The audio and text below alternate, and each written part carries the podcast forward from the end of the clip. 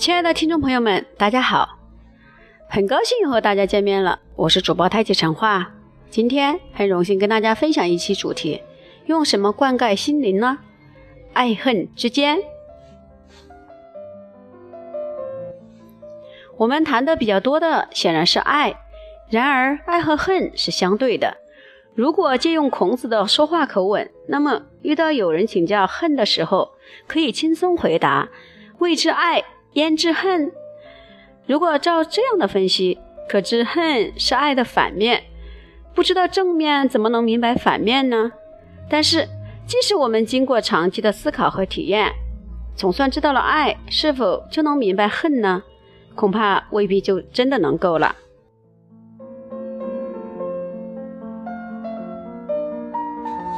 许多事情并不是知而后行的。没有人是先弄清楚爱和恨的道理，再去从事爱和恨的行动的。反之啊，世人是在无数的爱恨交加之后，觉得心中有些体会，然后才想弄清楚爱和恨究竟是怎么回事儿。谁不曾爱过人呢？谁又不曾恨过人呢？值得留意的是，我们在爱人时也希望被爱，但是我们在恨人的时候却不希望被恨。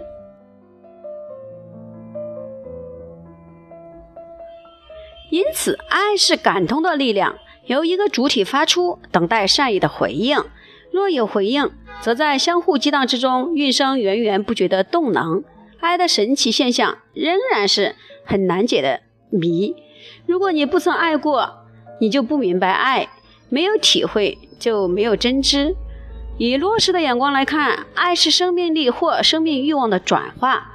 其中包快包含的快乐是兼顾生理和心理两方面的，但是这种转化可以持续提升及推广，超越个人身心的福利，展现不求回报、博爱、甘于牺牲之类的情操。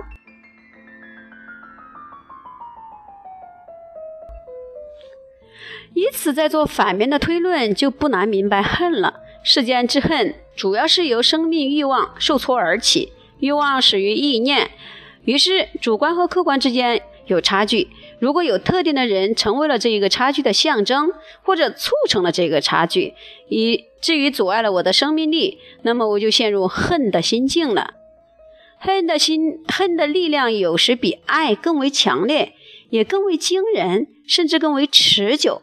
许多人由于爱的鼓励而奋发向上，但是不可否认的是，爱与宽容。容忍、姑息、放纵，往往混淆不清，以致爱之失足以害之的情形屡见不鲜。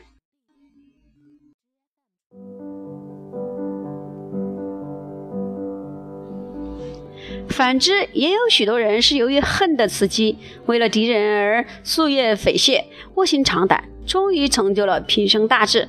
不过，恨毕竟是病态的。极夜发酵变味，使生活蒙上灰色阴影，扭曲了生命力伸展的目的。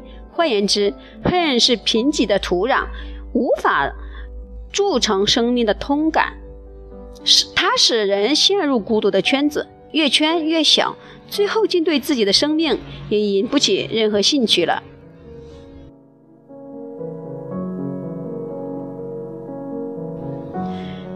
斯宾诺莎为了化解情绪的执着，特别看重理性的作用。他希望世人不要哭，不要笑，要理解。以此而论，爱和恨也是我们应该化解或超越的情绪。然而，他的理论在此表现不同的风格，值得稍加介绍。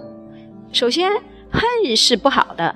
他认为，恨人便是承认自己的卑劣，自己的惧怕。我们并不恨我们自信能够胜过的敌人。的确。只有在敌人比我们强势的时候，我们才会恨他。因此，恨人就表示自己不如人嘛。换个方式说，恨像是我们无法跨越的栏杆，始终阻拦在眼前。若是消除恨，则是将敌人抛诸脑后，自己奔向光明的前程了。另一方面呢，斯宾诺莎相信以爱制恨的说法。他指出，一个人如果相信自己被恨的人所爱，就要彷徨于爱和恨两相冲突的情感之间了。例如，我恨张三，而张三却爱我，那么我的恨如何得到滋养呢？我的恨是必像深入流沙的竹子，无从着力嘛，然后就逐渐消失了。当然，他所谓的爱，并非热烈的情绪或情感，而是以理性透彻明白因果关系之后的温和态度，温和的接受。难道不正是爱的本质吗？所以要温和的接，何以要温和的接受呢？因为人人都有无辜的地方嘛。他劝我们对任何人都不要藐视，不要讥笑，不要生气，即使对为恶之人，我们依法加以惩罚。但是却不可心存怀恨，我们要原谅他们自己也不了解的行为。由于明白人性的软弱以及人事的复杂，我们就可以避免受到强烈情绪的控制了。尤其不必自陷于恨意中。